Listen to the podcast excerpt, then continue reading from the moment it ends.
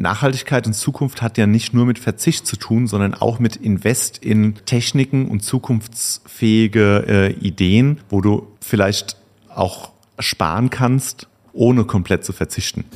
Mehr Wein als Schein und Sekt statt Selters. Wo gibt's das? Na, bei uns beim VRM Podcast Weinmal eins. Was sind Zukunftsweine? Wie arbeitet ein Kellermeister? Wie wird man eigentlich Winzer? Seid ihr neugierig? Dann hört doch mal rein. Jeden Freitag 16 Uhr. Hallo liebe Hörerinnen und Hörer, hier ist wieder der VRM Podcast Weinmal eins mit René Hart und Tom Elke. Gute. Ja, René, Nachhaltigkeit ist in unserer Zeit sicherlich eins der am häufigsten gebrauchten Schlagwörter so in der gesellschaftspolitischen Diskussion. Tut ja auch Not. Ja, ja absolut. Und auch bei Weimar 1 soll es heute um Nachhaltigkeit gehen.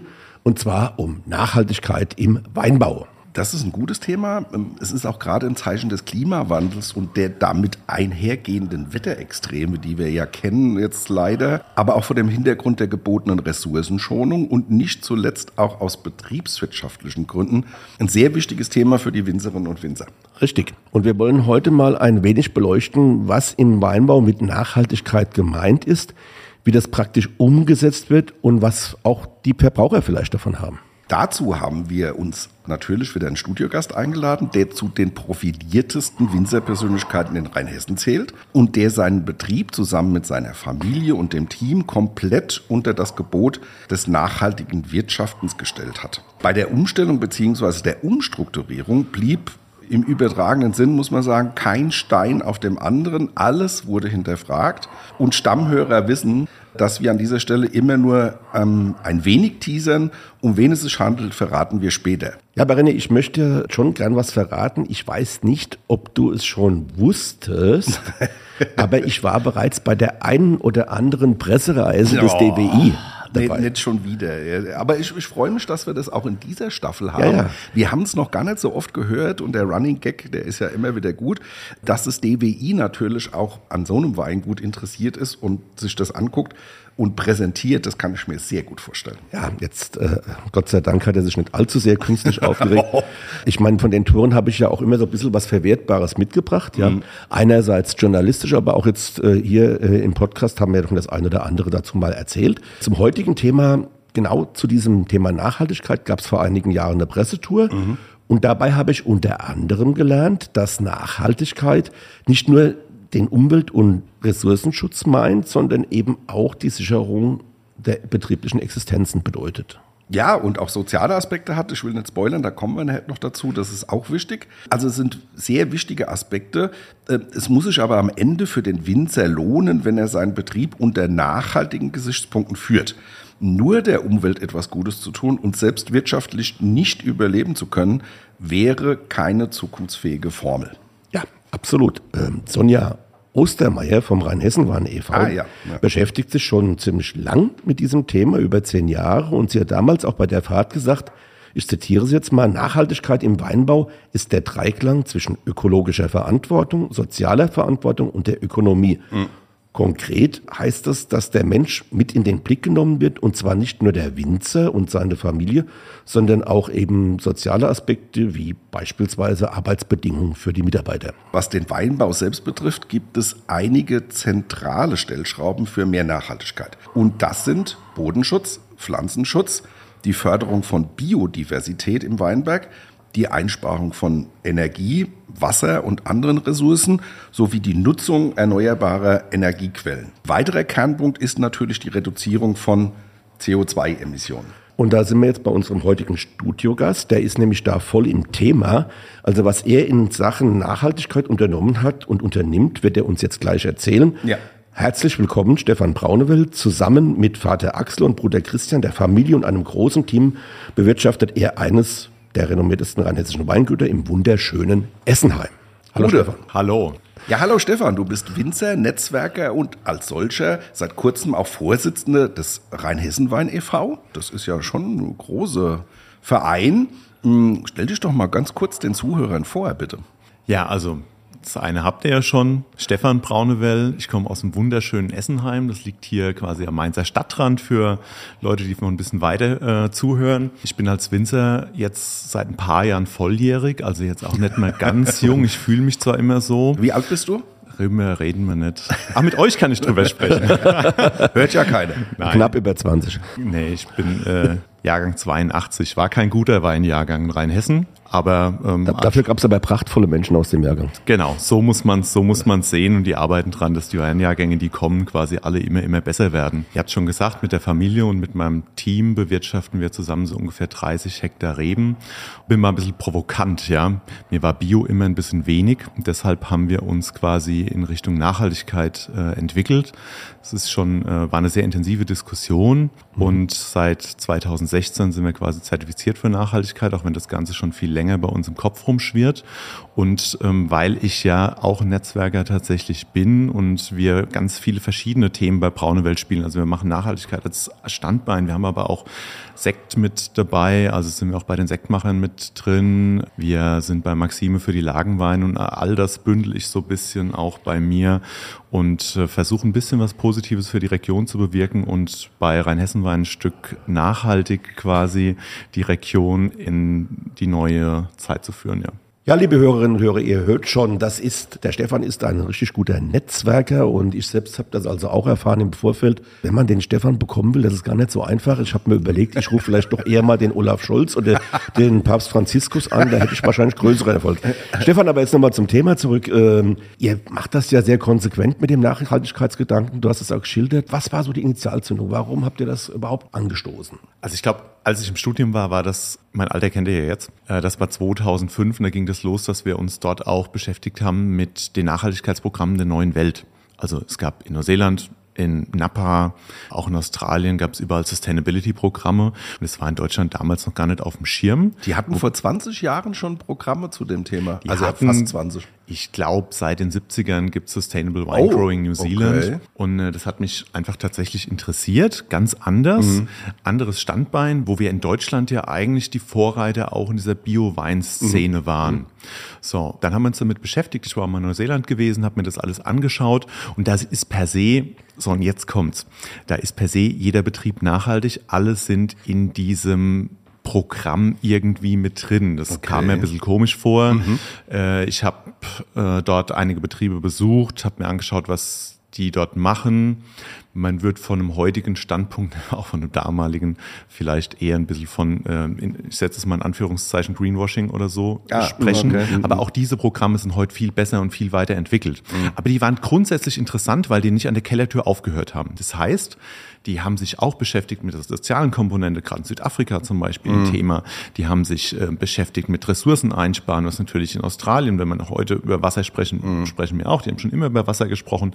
Also ist es äh, quasi ein globales Thema für ein Weingut, sich in alle Bereiche irgendwie reinzudenken. Das hat mich interessiert. Dann gab es auch in diesen Jahren die ersten Sachen in den Hochschulen in Heilbronn, in Geisenheim, die sich auch mit dem Thema auseinandergesetzt haben. Und dann waren wir, glaube ich, mit einer Gruppe rein hessischer Winzer mit der Sonja Ostermeier vor boah, bestimmt 15 Jahren irgendwo zu so einer Veranstaltung. Damals wurde das Netzwerk Nachhaltiger Wein in Rheinhessen gegründet. Also es ist ja ein Thema, was hier in der Region auch schon sehr, sehr lange präsent ist. Okay. Damals habe ich gedacht, jo, wir machen das selber.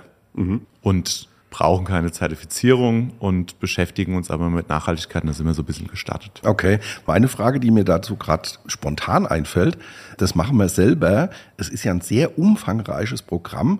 Gibt es da Berater oder muss man sich doch vieles selbst aneignen? Oder gibt es da schon Unternehmen, die sich darauf spezialisiert haben und sagen, ja, wir können dir da Tipps geben? Oder? Darf ich aus dem Nähkästchen plaudern? Unbedingt. Hört uns ja keiner. Eben. Also dieses selber machen, das haben wir dann auch angefangen. Äh, im Prinzip mit den Bio-Regeln äh, ein Stück weit zu arbeiten, uns zu beschäftigen mit Wertstoffkreisläufen, Recyclingkreisläufen und sowas. Und ich musste aber eigentlich schnell feststellen, dass wir A, da an unsere Grenzen kommen. Und dann könnt ihr euch erinnern, in dieser Zeit gab es auch die vielen Skandale, den Gammelfleischskandal, den Dieselskandal etc. Und das ver Vertrauen auch vielleicht der Menschen in, ähm, in das, was wir tun, ist nicht. Jetzt, wir sind in der Weinregion. Ich, die Leute, die zu mir auf den Hof kommen, denen kann ich das alles erklären. Die können das auch alle nachgucken. Also wir sind nicht Gläsern, aber du kannst, du kannst alles sehen. Kannst viel sehen, kein, genau. kein Thema. Aber tatsächlich findet der Weinmarkt ja auch in, äh, in ganz Deutschland, in den Großstädten und in Europa statt. Und wir haben sehr schnell gemerkt, dass wenn man außerhalb von der Region ist, wo die Leute nicht aufs Weingut kommen, wo die nur einen Kontakt zu dir haben, dass sie ein größeres Misstrauen entwickelt haben. Das war so ein bisschen das, was passiert ist. Und dann haben wir äh, 2014, denke ich, 14, 15 gesagt, so geht's nicht. Wir brauchen A, jemand, der uns mehr Tipps gibt, der quasi uns auf dem Weg begleitet Vielleicht auch eine Strategie entwickelt. der eine Strategie entwickelt. Und wir brauchen B, jemand, der es quasi auch kontrolliert, dass wir integer sind Ah. im Thema. Äh, lizenziert sozusagen. Oder, oder wie sagt man? Wenn ich irgendwo auf einer Messe stehe in Köln, erkläre den Leuten, was Nachhaltigkeit im Weinbau ist. Und wenn sie skeptisch sind, kann ich die Flasche rumdrehen, kann sagen, die haben es geprüft. Ah, sehr gut. Und ganz praktisch kam dazu, dass 2013, also auch so ein bisschen in der Zeit, jetzt zehn Jahre her, dieses Jahr ähm, feiert Fair and Green Geburtstag, dass Fair and Green 2013 gegründet wurde. Das ist ein Verband, der eigentlich angefangen hat mit nachhaltigem Wein, also die beschäftigen sich nur mit nachhaltigem Wein. Furchtbar anstrengend, sind lauter Wissenschaftler dabei, die überhaupt keine Ahnung von Handwerk haben. Ich übertreibe mal ein bisschen, Ja. ja. Aber so konsequent sind sie halt auch, die hinterfragen alles, alles, was wir machen, jeden verdammten Tag so gefühlt. Und es hat auch uns dazu geführt, dass wir quasi jeden Stein im Betrieb mehrfach umgedreht haben. Das war äh, der Verein, bei dem wir uns am besten aufgehoben gefühlt haben. Es gibt noch drei andere. Da kommen die wir das später, machen. ja, kommen wir Können später noch dazu. Können wir gleich reingrätschen, weil wenn wir schon beim Thema sind, ich meine, ihr habt euch bewusst für Fair and Green entschieden. Warum? Weil es gibt ja auch noch beispielsweise dieses Fair Choice oder, oder, oder Eco Step und so weiter. Es gibt ja noch andere äh, Geschichten da in dem Bereich. Warum habt ihr euch für Fair and Green entschieden? Die haben aus meiner Sicht persönlich, aber ich glaube auch so, dass es generell ein Stück weit so in der Branche drin ist, den höchsten Anspruch und äh, gehen am konsequentesten in ihrer Bewertung vor. Also eins von den anderen, was wir jetzt gerade angesprochen haben, die arbeiten ein bisschen mehr in der Selbstauskunft. Du füllst ein paar Daten aus und so ähm, und bekommst aber auch ein Ergebnis, du bekommst ein paar Hinweise. Es ist gut, das führt, bringt Ja. dich weiter, aber vielleicht nicht weit genug und vielleicht Selbstauskünfte sind so eine Sache. Ich bin immer für eine gute Kontrolle also Ja, haben. und bei Fair and Green ist es ja so, du musst dich ja permanent neu beweisen. Das heißt, du wirst ja immer turnusgemäß wieder überprüft. Genau, also Fair and Green definiert Nachhaltigkeit so. Ihr habt die Komponenten vorhin angesprochen. Es geht um äh, die Produktion, also den Weinberg und die Kellerwirtschaft. Es geht um die soziale Komponente. Es geht um, ähm, also da zählt, äh, zählen die Mitarbeiter und das gesellschaftliche Engagement mit rein. Es geht auch um eine wirtschaftlich-ökonomische Komponente. Es macht keinen Sinn, quasi in Schönheit zu sterben, wenn man das so einfach sagen würde.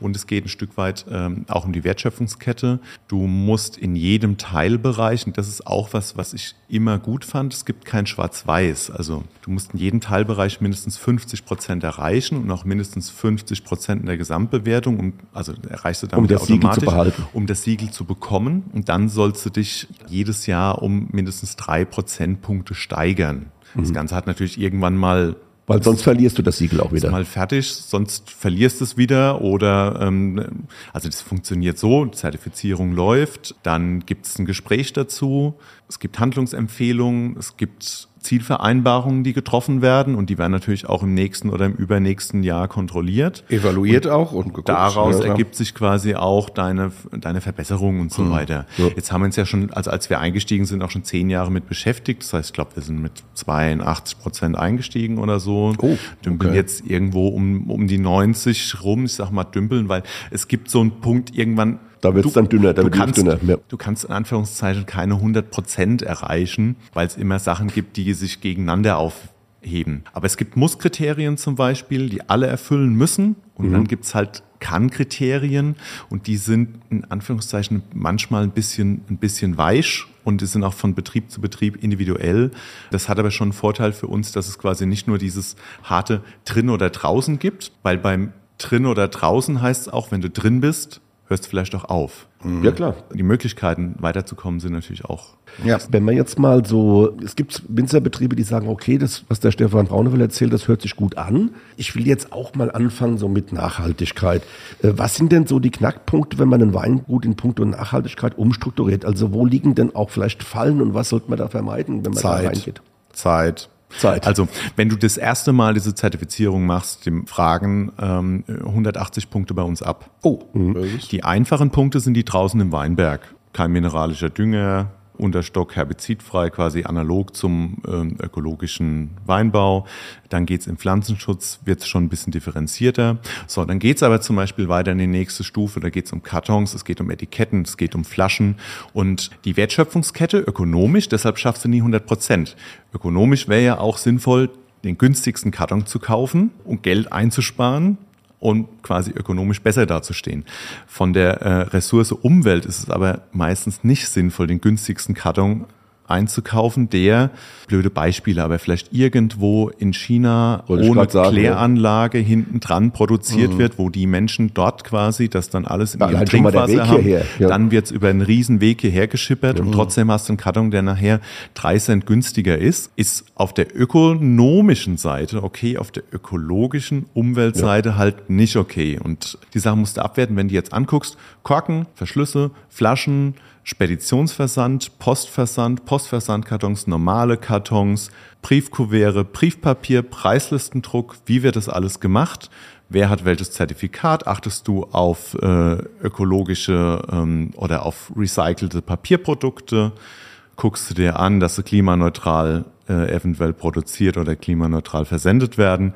Und bis du das das erste Mal alles rausgekramt mhm. hast. Das ist Zeit. Ja, also man, muss, man muss natürlich ein Netzwerk, es bildet sich ein Netzwerk, wo du weißt, bei dem Lieferant, der hat die in die Voraussetzung.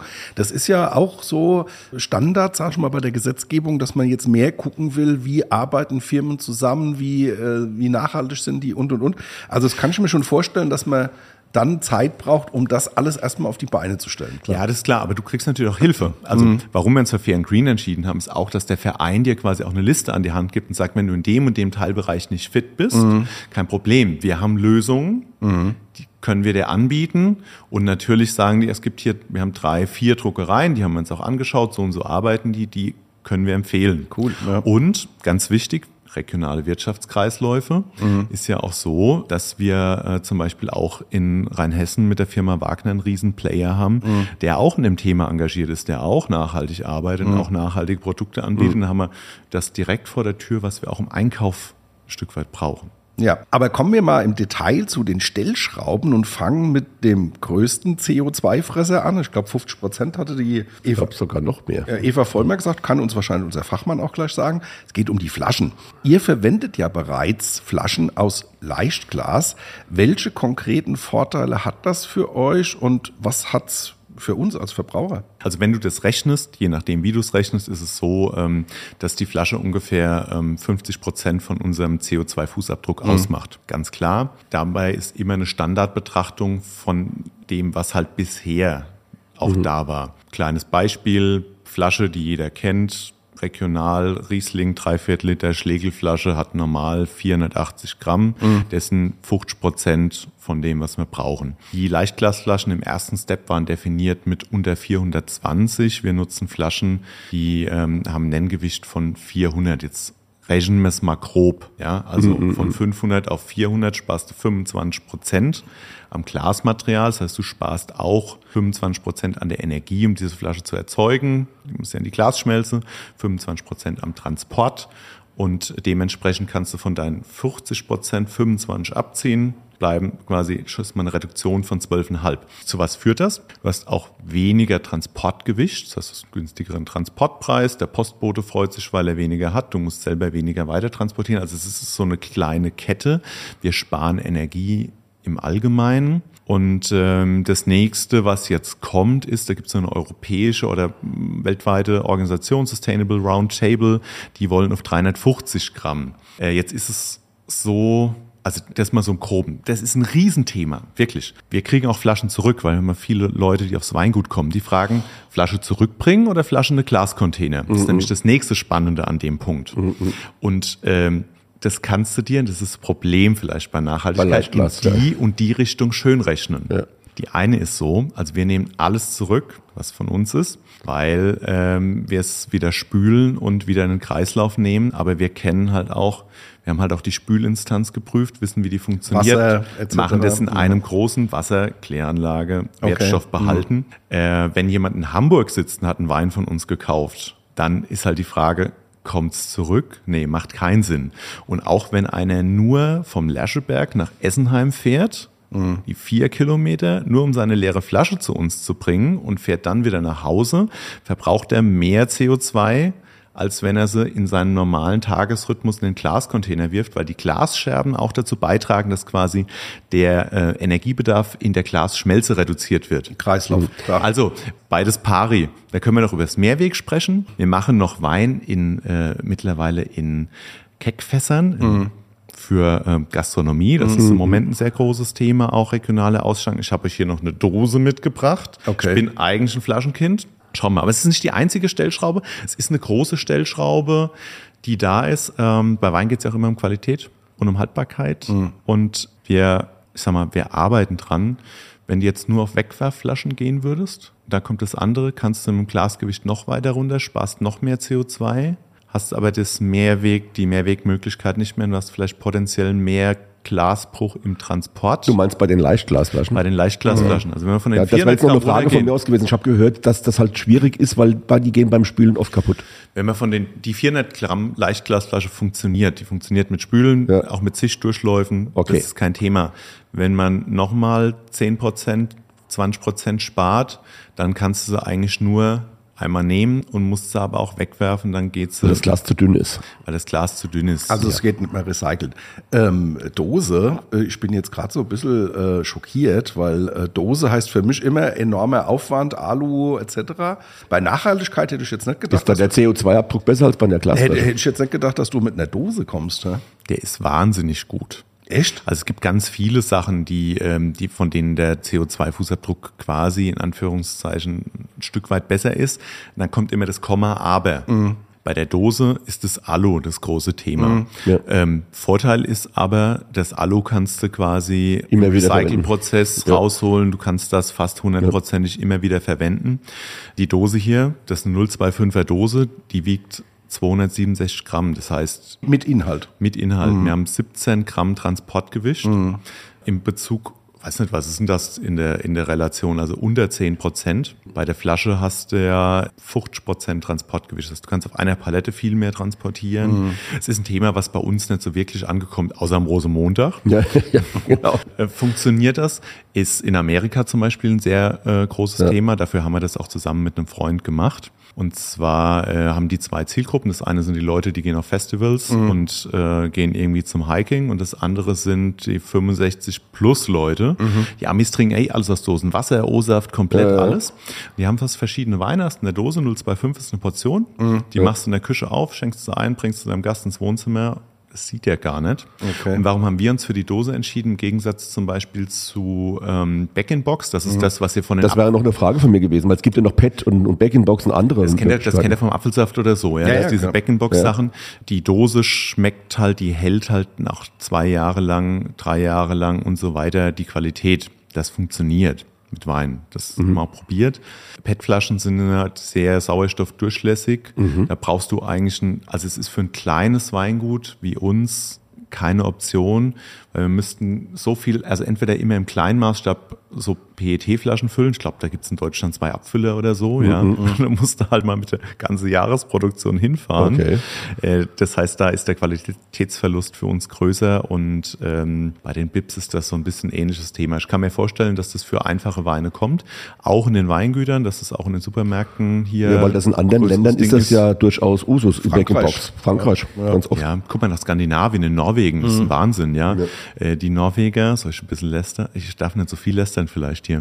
Die Norweger, die ja Geld mit dem Öl verdienen in ihrem äh, Staatsfonds, die äh, sind die größten, die haben ein Weinmonopol und die sind auch dort mit drin und sagen, sie wollen nur noch 350 Gramm Flaschen, sie wollen CO2 sparen in Transporten, wollen alles in alternativen Verpackungsformen.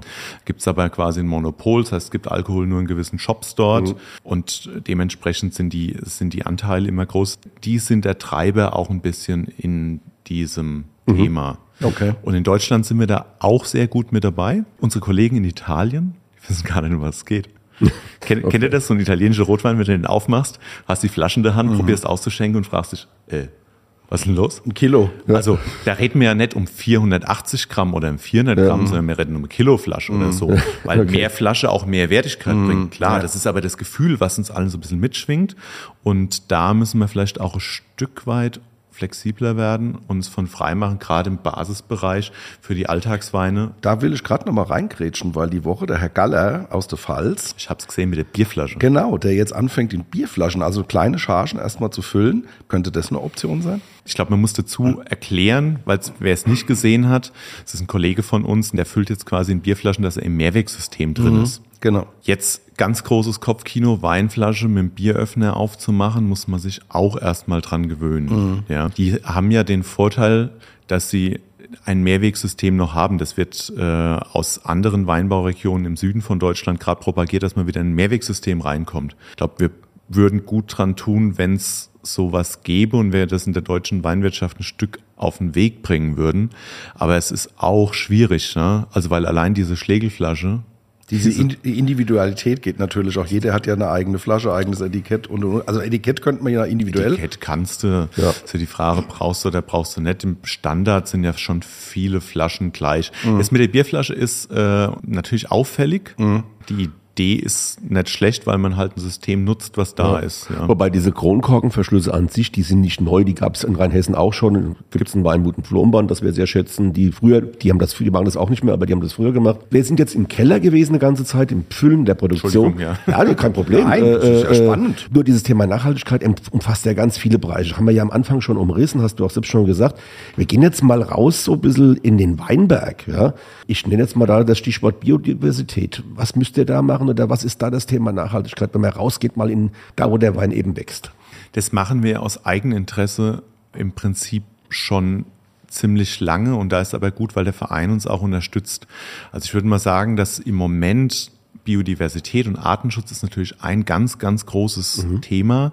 Was da mitschwingt, ist aber auch Wasserknappheit. Mhm. Ähm, das, das, wird ja immer mehr zum Problem. Und das ist, das, das ist ein Problem, ja. ja. Also wird zum Problem, ja, okay. das, wird zum Problem ist schon länger her. Das Problem her. wird immer größer, sagen wir so. Das Problem wird immer größer. Ja. Ich, ich glaube, wir haben letztes Jahr in Essenheim ab Anfang Mai keinen nennenswerten Niederschlag mehr gehabt, bis zum, wann war das, 9., 10. September, als es auf einmal gekracht hat. Das führt dazu, das hieß es auch dieses Jahr draußen. Es ist ja so wahnsinnig grün jetzt schon im Frühjahr gewesen. Das heißt, die Böden sind sehr früh abgetrocknet, es ist sehr früh angefangen zu wachsen wachsen. Die Vegetationsperiode geht viel früher los. Mhm. Was sich verändert hat, ist das Rebenpflanzen von jungen Reben. Das Nachpflanzen wird viel, viel früher gemacht, dass du die Restbodenfeuchtigkeit mhm. aus dem Winter noch mitnimmst. Weil im die Sommer Winter ja sind ja auch nicht mehr so kalt. Das heißt, man kann das machen. Weil im Sommer nicht davon ausgehen kannst, dass noch was da ist. Und wir ja. sind äh, in, äh, in einem großen Versuchsprojekt bei, das heißt Ambito, äh, mhm. über ein, äh, das Umweltministerium und den Deutschen Weinbauverband mit engagiert.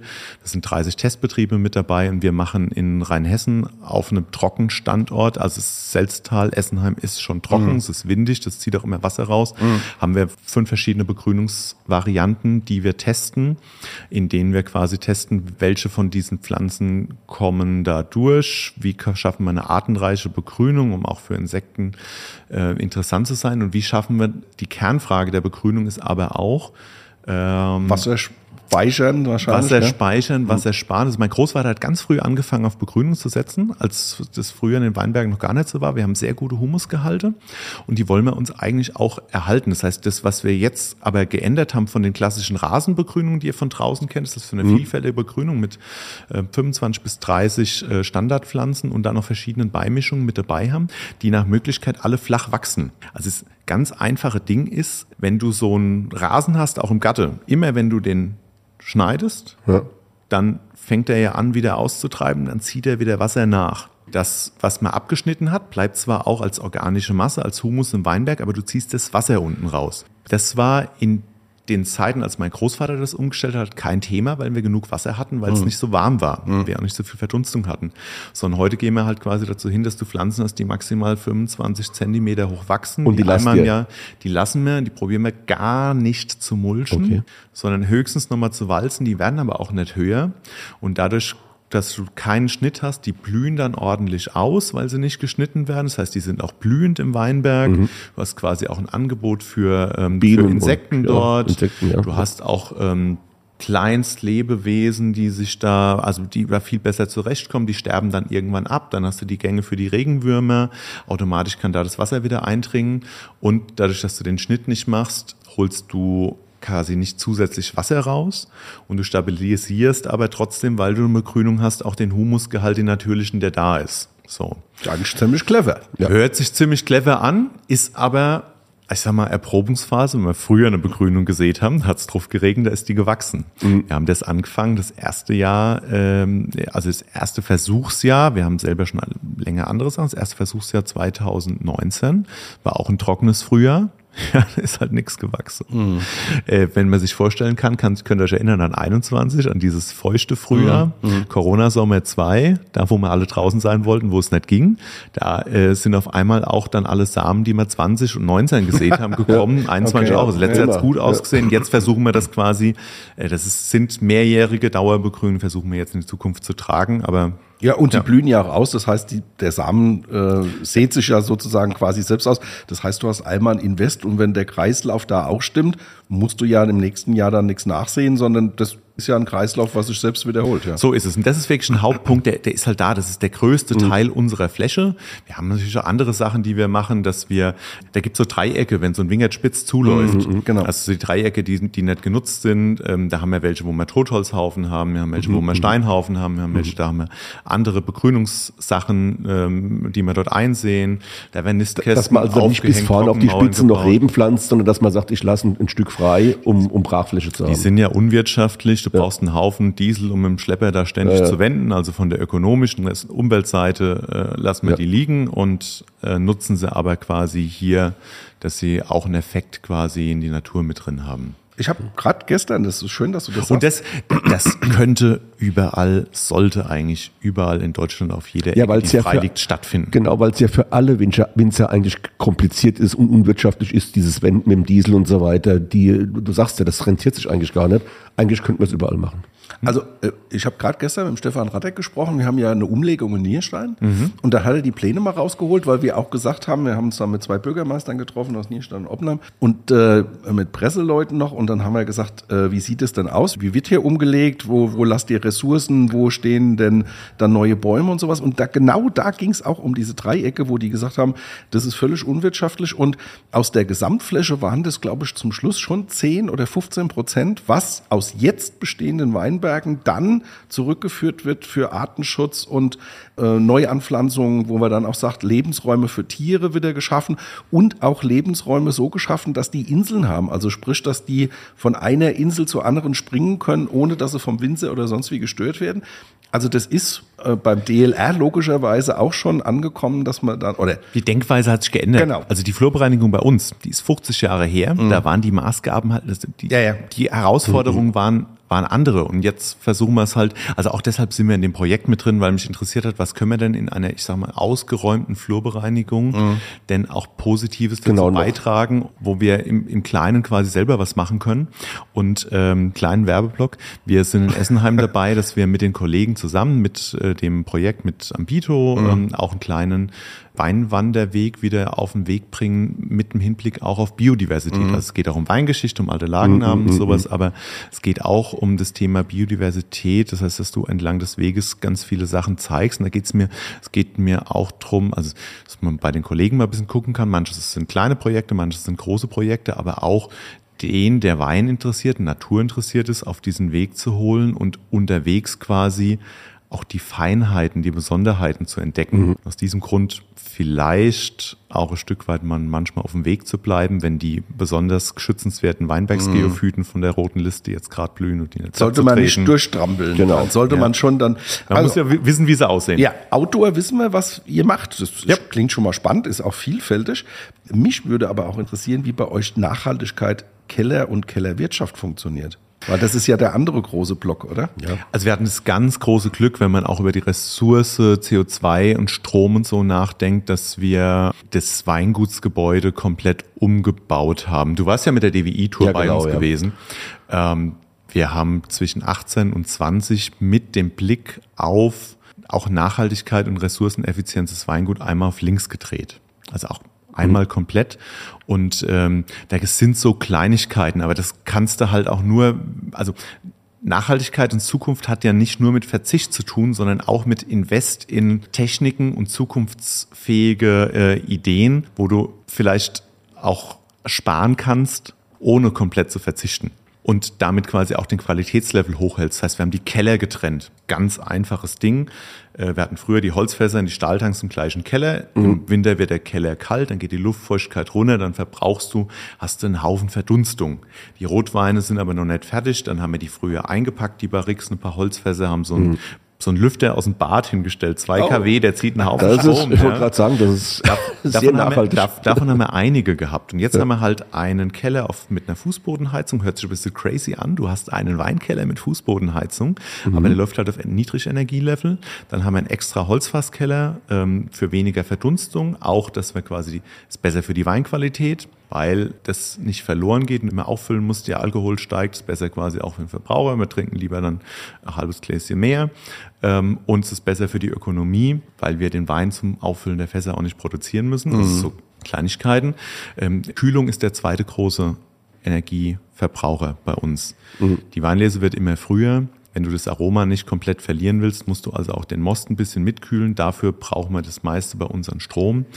Und äh, da haben wir quasi mit dem Umbau investiert. Wir haben jetzt zwei PV-Anlagen auf dem Dach. Wir sind rein rechnerisch schon autark, mhm. nur halt von der Speichertechnik noch nicht ganz. Mhm. Das wollen wir aber nach Möglichkeit die nächsten Jahre noch nachziehen. Äh, Im Moment läuft es über Batteriespeicher. Äh, ich habe mich auch mit Wasserstoff beschäftigt. Das hat aber den Nachteil, dass das noch nicht so effizient ist. Du müsstest dann die Abwärme nutzen. Mhm.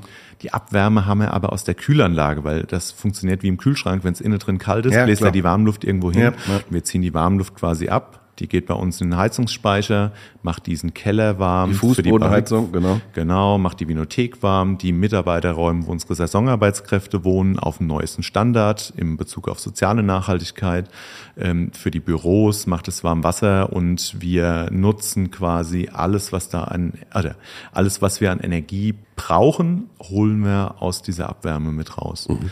Mit unserem Nachbarn haben wir noch eine Hackschnitzelheizung, mhm. wo wir die alten Reben, die ja äh, teilweise, also es gehen ja immer mal Rebstöcke kaputt, mhm. die haben teilweise auch Krankheiten und müssen oder sollen deshalb verbrannt werden. Jetzt kannst du die einfach auf den Acker schmeißen und kannst du verbrennen. Mhm. Ist das CO2 wieder da. Mhm. Verbrennen musst du sie sowieso, also treibt man sie vorher durch die Heizung und ziehen die Wärme ab und dann hat es noch einen Effekt. Ja. Also liebe Hörerinnen und Hörer, ihr seht, das ist ein sehr komplexes, sehr weit verzweigtes Thema und äh, zumindest bei Braunewels ist es so, die gehen das dann auch sehr, sehr weit verzweigt an. Du hast ja gesagt, wir haben alles hinterfragt, wir denken jeden Tag auch neu nach, wie geht's, wie könnte es anders gehen. Jetzt beim, gerade gehört Stichwort Wasserstoff, da seid ihr noch nicht so ganz von überzeugt, ja. Aber ganz spannend finde ich, dass es halt einfach so ganzheitlich betrachtet wird. Ja. Es, wird, es wird ja alles, also ich bin auch fasziniert jetzt davon, weil so eine gewisse Ahnung oder eine Vorstellung hatte ich auch, aber dass man jetzt von der Briefmarke bis zur Fußbodenheizung und, und Photovoltaik und so, das ist ja schon eine, das, mit der, das mit der Briefmarke ist immer so ein, über, also in Anführungszeichen übertriebenes Beispiel, aber wir haben bei Fair Green eine Briefmarkenserie aufgelegt gehabt, mhm. wo quasi du nochmal einen extra Anteil gezahlt hast, äh, auch für den klimaneutralen Versand. Mhm. Mit einem, Klimaneutralität ist ja die nächste Sau, die durchs Dorf getrieben wird. Mhm. Das haben wir gar nicht so richtig auf dem Zettel. Wir haben uns vor zwei Jahren mit Fair Green auch als klimaneutral zertifizieren lassen. Wir laufen nur nicht draußen mit rum, weil ich mal wissen will, wie die Sache funktioniert. Mhm. mhm. Ähm, und da geht es nicht nur um einen reinen Ablass, um zu sagen, wir haben so viel, mhm. sondern es geht quasi, ähm, wir sind dort bei Safe Climate und es ähm, gibt einen Dreiklang, der heißt, äh, wir schauen uns an, wie der Verbrauch ist, wir schauen, wo wir sparen können und dann investieren wir quasi in die Einsparung und das, was da noch übrig bleibt, weil es wird immer, wir sind ein Produktionsbetrieb. Mhm. Es wird immer einen Teil Energie geben, den wir auch quasi noch brauchen oder den wir auch emittieren. Das, was wir nicht einsparen können, das lösen wir dann halt ab. Und am liebsten wäre mir das, wir würden das noch in äh, CO2-Speicherprojekte im Boden investieren können. Aber schauen wir mal, das ist ein Zukunftsthema. okay. okay. Zwischenfrage noch, Invest Kannst du, willst du eine Hausnummer mal nennen? Weil das klingt ja alles sehr umfangreich. Was muss man da so Pi mal Daumen oder was war dein Invest oder euer Invest für das Thema? Weil das ist ja schon eine Hausnummer, glaube ich, oder? Ich weiß, also wenn man jetzt über alles nachdenkt, und das ist ja ein ständiges Ding, ich habe es irgendwann mal einem Steuerberater mal ausdrucken lassen, was wir da gemacht mhm. haben, seit ich in Betrieb bin. Ähm, da habe ich es wieder zugeschlagen. War er selbst erschrocken? Ne? Nee, aber das, äh, das andere ist kein, ist kein großes Geheimnis. Wir haben das Weingut einmal auf links getreten. Das kostet ungefähr dreieinhalb Millionen. Ja, also kein Pappenstiel. Ist auch so, dass wir jetzt nicht abhauen, ja. Also ich äh, bleib, bleib auch hier. Ja, und die, genau, und die also regionale Bank, die es finanziert, die hofft auch, dass wir da bleiben. ähm, aber es hat natürlich. Hoffen wir, dass die regionale Bank auch da bleibt. ja, ja. Aber es hat natürlich auch, es hat natürlich auch, ähm, auch Effekte. Also man muss auch mal sehen, wenn man über Strom nachdenkt, wie wir die erste PV-Anlage gebaut haben, mhm. da hat mein Vater gesagt, oh, ihr Bube, müssen wir das jetzt machen und so und Strom ist ja in, Anführungszeichen, es ist ja nicht, Günstig nicht teuer. Noch, ja. äh, als wir die zweite, das ging dann so mit der Einspeisevergütung, mhm. die es gab, als wir die zweite gebaut haben, weil wir autark sein wollten. Mhm. Gesagt habe, ich glaube, das war ja lange vor der Krise, die wir im Moment mhm. haben. Ich glaube, dass es auf Dauer äh, ja so viel, das siehst du ja, auf Strom umgestellt wird in den mhm. Flotten, ähm, in, der Wärmeproduktion, dass es auch wichtig ist, dass Betriebe wie wir, die schon auch Strom brauchen, sich einmal unabhängig aufstellen und vielleicht auch äh, preislich finanziell unabhängig vom Markt aufstellen. Wie wir die Anlage draufgelegt haben, war das so, da hätte sie sich amortisieren sollen, gerechnet gegen den normalen Strompreis auch nach 17 Jahren. Okay, das ist schon eine Hausnummer, ja. Der normale Strompreis war aber damals irgendwo um die 20 Cent. Mhm wenn es jetzt so weitergeht, wird es auch, wird es auch schneller sein. Mhm. Wir sind außerhalb. Es gibt auch nicht die riesen Stromkabel und Stromtrassen. Ja. Also auch deshalb ist das ein, ein, Punkt, wo wir denken, wir, wir können das machen. Und dann hast du, unabhängig vom, vom Investment, sparst ja auch Kosten. Also Invest ja. hört sich immer so in eine Richtung an. Du sparst ja auch Kosten auf der anderen Seite. Und es gibt eine Amortisierung auch dann natürlich dadurch, ja. ja. Und du hast ja gesagt, mit den steigenden Strompreisen, die wir jetzt haben, dann ist euer Invest sogar noch vergleichsweise schneller amortisiert dann ja auch. Ja. ja. und den Strom, den wir halt produzieren, da brauchst du kein Öl, kein Gas und sonst mhm. nichts reinstecken. Ja, klar. In der Einleitung haben wir schon darüber gesprochen, dass es bei Nachhaltigkeit auch um soziale Komponenten geht. Du hast es vorhin auch schon mal so kurz angerissen mit den Mitarbeiterunterkünften. Ich richte jetzt dann auch mal ganz konkret nochmal den Blick auf das Weingut Braunwell als Arbeitgeber. Wie seid ihr denn da unterwegs beim Thema Nachhaltigkeit? Das sind in Anführungszeichen, sagt man so ein bisschen auch die weicheren Faktoren, mhm. die aber ja immer wichtiger werden. Mhm. Also wir arbeiten im Weingut Weingut mit der Familie komplett, haben aber auch einen Mitarbeiterbestand an festen Leuten in ganz verschiedenen Bereichen. Teilzeitmitarbeiter in der Produktion, das sind Leute, die haben selber ein Weingut mit der Familie, wir haben einen festen Kellermeister, wir haben äh, Bürokräfte voll, wir haben eine Kollegin in äh, Elternzeit im Moment und das zweite Thema, was mit dabei ist, sind die Saisonarbeitskräfte. Also wir haben Leute aus Polen, die uns unterstützen zum, zum Rebschnitt und zur Weinlese. Und Weinlese ist ein ganz, ganz, mhm. ganz, ganz großes Thema. Ja, klar.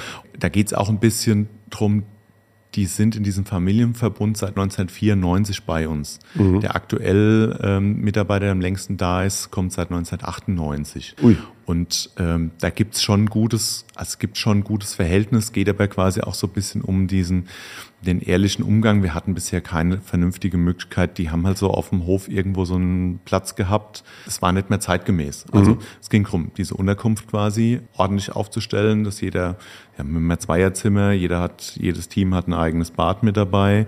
Die haben natürlich irgendwo ihren WLAN-Zugang, den, den wir stellen, weil die dann abends auch mit, wenn du schon so weit weg bist von ja, zu Hause klar. mit deiner ja. Familien unterwegs bist. Die haben natürlich äh, guten ordentlichen Arbeitsvertrag und wer äh, quasi länger da ist, dann reden wir dann auch nochmal. Ja, ja. Wir hoffen, dass auch weiter bleibt. Und so ist es im Prinzip auch ein Stück weit bei, ähm, bei den festen Mitarbeitern. Das ist Arbeitsbedingungen, ähm, die sich ja auch zum Beispiel in der Gastronomie ganz stark verändert haben. Das ist ja mhm. früher einen ganzen Tag gearbeitet und mhm. heute wird halt einfach jede Stunde gezählt. Also für, für manchen, der zuhört, ist, das, ist das natürlich eine Selbstverständlichkeit, aber das ist nicht immer so. Im Weinbau war das früher auch komplett anders, ja. Ja, es bringt uns auch manchmal so ein bisschen an die Grenze, aber klar, da hast, hast du früher 14 Stunden gearbeitet, hast aber die letzten vier Stunden, also das macht auch keinen Sinn. Also lieber machst du halt einen Tag mhm. und am nächsten Tag gehst du wieder frisch dran. Mhm. Das macht in meinen Augen halt deutlich mehr Sinn. An der, in der Lese bringt uns das schon immer auch an die Grenzen, wenn mal ein Regen kommt. Ihr macht viel Handlese oder alles Handlese? Nee, wir machen äh, 70, 70. Also 140 Prozent, das ist interessant. ja. Ich habe eben auch gerade mal, äh, du hast das Fragezeichen. Ich habe eine Mathe-Grundkurs, aber 140 Prozent. Ich habe Mathe-Leistung, ich kann dir das erklären.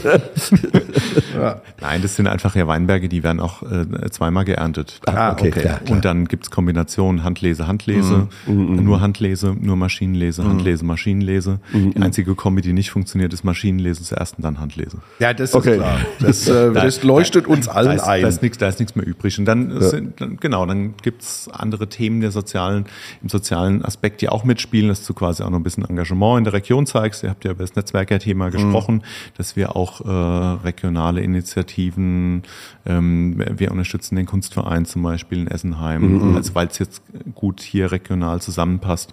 Und wir haben dieses Wanderwege-Projekt zum Beispiel am Laufen, wo wir auch einfach ein bisschen zeigen wollen, was dort geht. Damit kannst du auch in die Schule gehen in Zukunft zum Beispiel. Und Cool.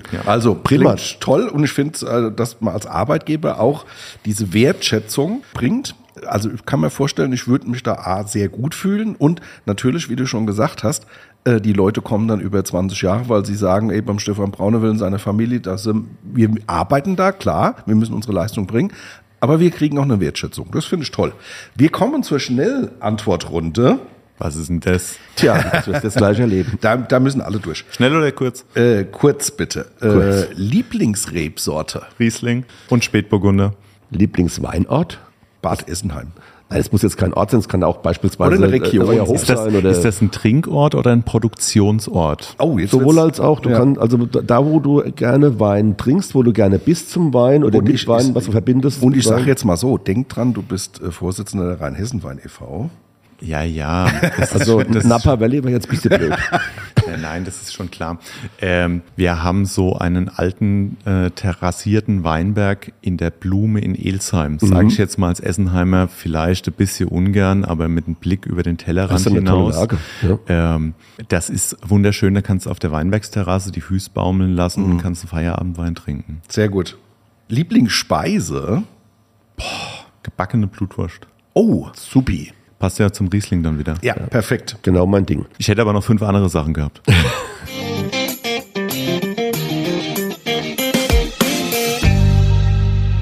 Hier ist sie wieder, wie in jeder Woche, unsere Weinentdeckung für euch. Das ist ja der Weinsinn! Liebe Weinfreunde, beim Weinsinn der Woche, wie soll es anders sein? Der Stefan Braunewell hat uns natürlich einen Essenheimer Wein mitgebracht und zwar den 2021er Grauer Burgunder Kalkmergel. Und das Wunderschöne ist, wir haben den Winzer, den Erzeuger ja quasi hier direkt am Tisch. Stefan, sag mal was zu eurem Grauburgunder und vielleicht auch noch mal was zu eurem Weingut. Du hast ja schon ein bisschen was gesagt. Ich habe mir ein bisschen schwer getan, zum Thema Nachhaltigkeit den richtigen Wein mitzubringen, weil wir über viele Themen jetzt auch sprechen innerhalb unserer Stunde hier. Und ähm, ein Thema wäre natürlich gewesen, dass ich ähm, bei uns den Summer Spirit mitbringe. Das ist so der Sommerwein, der Einstiegswein. Da stecken die Zukunftsreben drin bei uns. Ah, okay. Ja, weil das natürlich auch ein Thema ist. Ne? klar. Also Pflanzenschutzmittel einsparen, pilzwiderstandsfähige Rebsorten. Ich hätte auch einen Sauvignon Blanc mitbringen können. Wegen Klimawandel. Also wie reagierst du auf den Klimawandel? Es gibt ja so viele verschiedene Themen. Meine Lieblingsrebsorte ist Riesling. Ich hätte einen Riesling mitbringen können. Ich habe mich für einen Grauburgunder entschieden, weil es unsere Familien-DNA ist. Wir machen bei Braunewell auf unserer Rebfläche zu 80 Prozent Riesling, Grauburgunder und Spätburgunder. Das sind die drei Hauptrebsorten. Wir sind also total klassisch angehaucht. Und mein Opa hat in den 70ern äh, Ruländer gepflanzt, der jetzt Rheinhessen ist ja Silvanerland gewesen. Mein Opa steht als Querkopf mit dem Silvaner ein bisschen auf Kriegsfuß. Ich habe irgendwann 2005 nach einem Praktikum der Wachau mein Wingert gepflanzt. Wir haben drei Monate nicht miteinander gesprochen. Und ähm, ich denke, heimlich sitzt der mir am Silvanerfass und leppert ein bisschen und so. Aber, okay. okay, das ist ein anderes Thema. Der hat Ruländer gepflanzt. Wir haben äh, mit die ältesten Ruländer-Anlagen, die es hier quasi in der Region gibt. Das ist eine Verpflichtung ähm, für uns, uns auch mit dem Thema zu beschäftigen. Und die Reben im Teufelsfahrt sind quasi ganz besonders. Aber meistens hast du ja so in der Stufe drunter im, im Ortswein extrem viel Trinkspaß. Es ist ein Wein, der auch einfach ein Stück länger ähm, im also alle Burgunder lagern eigentlich ein bisschen länger im Fass. Das heißt, der 21er kommt jetzt 23 im Frühjahr gerade frisch auf den Markt.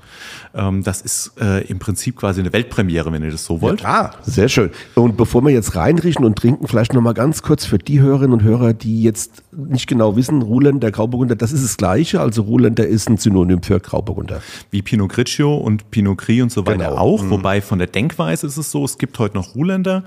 Ist eher süß In ausgebaut Baden dann, ist ja. eher süß ausgebaut, eher ein bisschen traditionell. Der Grauburgunder ist im Prinzip der moderne, äh, Okay. trockene Und jetzt Wein, nehmen wir das, von was wir dem, in Rheinhessen genau, halt auch jetzt machen. nehmen wir von dem trockenen modernen mal eine Nase und auch einen Schluck. Also wir waren äh, bass erstaunt, weil Habt ihr schon mal probiert? Ja, wir Ja. haben hier vorprobiert, logischerweise. Das wüssten wir ja gar nicht. Du weißt ja, was du erzählen sollst. Wir wissen es Ich habe es ich hab's auch mitgebracht, weil ähm, dieser Wein auch toller Charakterwein für das Selztal und für den Norden von Ja. Rheinhessen ist. Das, was wir im Selztal haben, ist halt im Selztal haben, ist Kalk. Kalk ist extrem gut für Burgunder. Die entwickeln da diese feinen, rauchigen Noten. Die haben aber wegen der äh, wegen der nördlichen Lage, der Höhenlage und dem Wind, den wir haben, auch eine Menge Frucht mit dabei. Und Ja. du kannst das nicht mit dem Grauburgunder zum Beispiel auch aus dem Wonnegau vergleichen. Es ist ganz anders. Es ist viel wärmer. Du hast mehr frische Saftigkeit. Du hast diese alten Reben auf dem tiefgründigen Mergelboden bei uns. Die geben dir auch schon eine wahnsinnige Struktur. Und dann ist der Wein halt auch so ein bisschen wild. Also der Kalk ist, könnt ihr das also außerhalb dem Rauchigen so ein bisschen Hagebutte und sowas mit rausriechen. Du hast so eine Kräuterwürze, die halt extrem auch über den Kalk geprägt wird. Das ist eigentlich typisch für den Kalk in Essenheim. Das findest du auch in unserem Riesling-Ortswein. Okay. Das findest du auch in den Lagenweinen wieder. Und ähm, das zeigt auch, dass Herkunft quasi ein Stück weit rebsortenunabhängig ist. Und für die, die es mit ein bisschen weniger ähm, Säure, wir haben in Essenheim sowieso genug davon, äh, die es mit ein bisschen weniger Säure haben wollen, hast du quasi diesen cremigen, kräftigen Burgunder. Kommt 100% aus dem Holzfass. Heißt traditionelles Stückfass, bisschen ältere Barriques mit dabei, äh, die aromatisieren nicht, die geben nur ein bisschen Gerüst und schützen das und dann hast du trotzdem diese feine Birne, die auch zum Grauburgunder gehört und das ist äh, im Ortsweinbereich für mich immer ein toller Wein für hochwertiges Trinken oder auch als ein guter Essensbegleiter. Ja, sensationell. Und ich muss sagen, Tom, unsere Nase und unser Gaumen ist gar nicht so schlecht. Das, alles, was der Stefan gesagt Ja. hat, das haben wir auch gefunden. Ja, fast wie alles wieder. Sag, ja. sag du schon mal nochmal zwei Takte dazu. Ja, also was die Nase betrifft, da haben wir dann wirklich ein, tatsächlich ein, ein ganzes Potpourri an Früchten auch noch raus. Birne in erster Linie, ja. Aber da war auch noch ein bisschen Mirabelle, Kiwi, was Exotisches war da noch dabei. Die Rauchnoten auf jeden Fall. Ist spontan vergoren.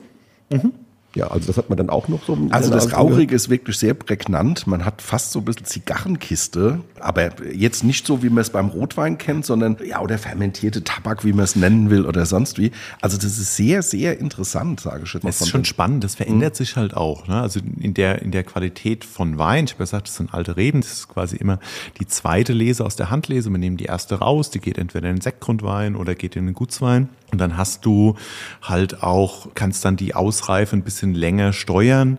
Also auch wenn wir jetzt mittlerweile früh in der Lese sind, ist ja so, die Vegetationsperiode ist ja auch länger, also ist ja gleich lang, weil wir halt früher anfangen. So. Und ähm, das Spannende an 21 ist halt total, dass man auch diese kühlen Winter, also diesen kühlen Herbst mit hatten und die Amplitude wieder, die halt auch die Frucht extrem Stab äh, stabilisiert auch. Ja. Ja. Und also im Gaumen, muss man sagen, hat sich das auch genau fortgesetzt. Vor allem auch Birne ist da voll drin. Der Renny, du hast da mal ganz interessante Note noch Ich, rausgeschmeckt. ich habe äh, hab so ein bisschen Nuss-Nougat, so weiße Torone, wie man so aus Italien kennt. Das ist natürlich auch durch das Holzfass ein bisschen geprägt, aber man spricht ja auch bei den Grauburgundern oft über Mandel- oder Nussnoten. Und ähm, das hat der für mich auch ähm, so ein bisschen am Gaumen. Der ist im Prinzip ja ein Burgunder. Der soll zeigen, dass er quasi aus einer nördlichen Region kommt. Weil wenn wir über Säure reden, die ist ja auch reif. Ne? Aber ähm, quasi da, dann ist, ich weiß gar nicht, wie viel Zucker er hat. Ihr habt euch das sicher irgendwo rausgestellt. Sagen wir jetzt gleich, ja. ähm, Im Prinzip ist, ist der für manchen Grauburgunder schon ein Tick zu trocken, aber das ist halt auch die Charaktereigenschaft, die Nein, ich so finde, der, der steht, also du hast, das was du gesagt hast, der hat Spannung, der hat auch, äh, ist am Gaumen, der zieht auch, ja. Mhm. Und der macht einfach auch Lust und der ist auch ein guter Menübegleiter. Und jetzt kommt wieder meine Frage, die ich immer stelle, lieber René. Was essen wir denn zu diesem wunderbaren Wein? Also als wir den probiert haben, habe ich spontan gesagt, das ist der perfekte Wein für so ein Rindertatar mit, äh, mit Ei, Kapern und so ein Stück frisches Baguette dazu, dass man auch so ein bisschen die, die knackigen Röstaromen noch so hat. Man hat das cremige von dem Fleisch und also ich finde, das äh, ist so ein für mich so ein idealer Begleiter. Du hast der, der, der Running Gag bei uns im Team ist, dass ich dann immer sage, Meeresfrüchte-Risotto. Oh, okay. Ja, der Running Gag bei uns ist das geschmorte Zicklein von ihm. Aber da wird es auch gut dazu passen. Ja, also eben. diese kräutrige äh, Nummer könnte das Ja. auch. Der hat genug Wumms und wie du schon gesagt hast, wunderbare Struktur durch den Ausbau. Ich finde das ein Fund. Du machst die Daten bitte, Ja, Tom, wie also immer. Alkohol 13 Volumenprozent, Restzucker 2,8 Gramm je Liter, äh, Säure 6,5 Gramm je Liter und der Preis 12,80 Euro. Genau, jetzt stoßen wir nochmal an. Stefan, toller Wein.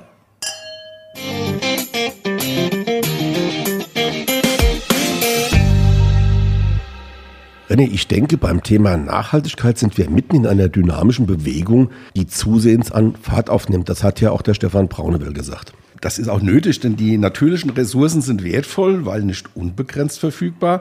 Wenn wir mal sehen, dass zur Erzeugung eines Liter Weins je nach Region 600 bis 1000 Liter Wasser benötigt werden. Ja, das ist enorm, aber wer über diesen Wert erschrocken ist, liebe Hörerinnen und Hörer, der sollte wissen, dass das noch vergleichsweise moderat ist und die Zahl auch den Bewässerungen der Weinberge in Südafrika und den USA geschuldet ist. Das fließt also alles da rein.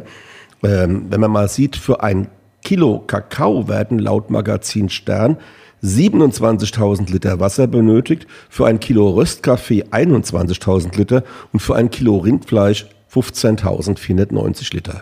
Das soll, er- aber äh, jetzt kein Grund dafür sein, im Weinbau nicht auf den Wasserverbrauch zu achten. Die Braunewels und andere nachhaltig äh, wirtschaftende Betriebe machen ja vor, wie es geht und dass es geht. Richtig. Zumal auch die Verbraucher das Thema beim Einkauf im Blick haben. Laut einer Statista-Studie aus 2021 ist Nachhaltigkeit für ein Drittel der Befragten ein wichtiges Kaufkriterium bei Lebensmitteln. Hauptgründe für nachhaltige Kaufentscheidungen sind bei 65 Prozent der Umweltschutz und bei 51 Prozent die Unterstützung regionaler Produzenten und Lieferanten. Das ist schon sehr interessant, aber allerdings ist laut Statista bei vielen der Preis weiterhin kaufentscheidend und bei dem äh, können nachhaltige Produkte nun mal ähm, keine Pluspunkte sammeln. Ja, das ist sicherlich so, Renny, aber wir beide machen jetzt auch mal was sehr Nachhaltiges im Sinne von Ressourcenschonung. Und zwar schonen wir unsere Stimmen, denn wir sind am Ende der Folge angekommen. War wieder sehr spannend heute, Tom. Nächsten Freitag, 16 Uhr, da geht es um Kellereitechnik und innovative Entwicklungen. Wie heißt unser Gast? Jürgen Wagner? Ja, und wenn bei euch Fragen offen geblieben sind oder ihr eure Anregungen loswerden wollt, wie immer Mail an weinmal1.vrm.de und wir sagen Tschüss, macht's gut, schöne Woche, gute. Gude.